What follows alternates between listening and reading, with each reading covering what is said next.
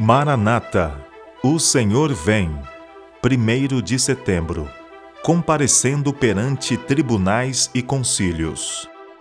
Falarei dos teus testemunhos na presença dos reis e não me envergonharei. Salmo 119, verso 46. Na grande obra de finalização, nos defrontaremos com perplexidades que não saberemos contornar.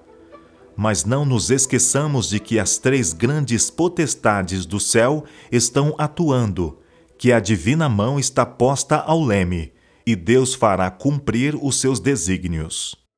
Chegará o tempo em que seremos levados perante concílios e perante milhares por causa do seu nome, e cada um terá de apresentar a razão de sua fé. Cada ponto da verdade sustido por nosso povo terá que suportar a inquirição dos maiores intelectuais. Os mais elevados dos grandes do mundo serão postos em contato com a verdade, e, consequentemente, todas as nossas interpretações devem ser examinadas rigorosamente e conferidas pelas Escrituras.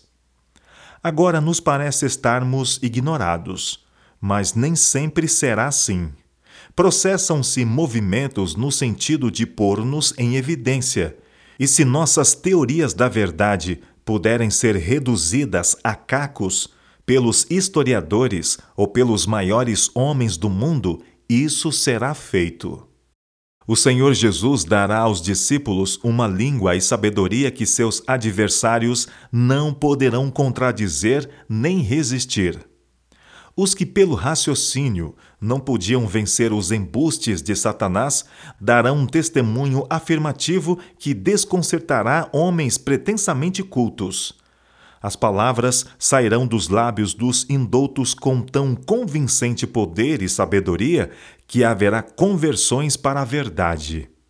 Milhares se converterão pelo seu testemunho.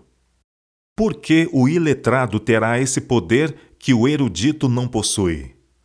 O iletrado, mediante a fé em Cristo, penetrou na atmosfera de pura e clara verdade, ao passo que o erudito se afastou da verdade. O pobre homem é testemunha de Cristo. Ele não pode apelar para a história ou para a chamada ciência superior, mas da palavra de Deus ele colige poderosas evidências.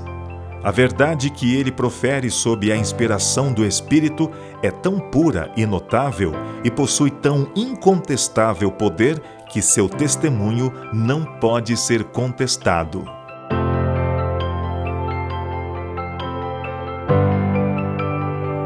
Ellen G. White Meditações Matinais Maranata O Senhor Vem de 1977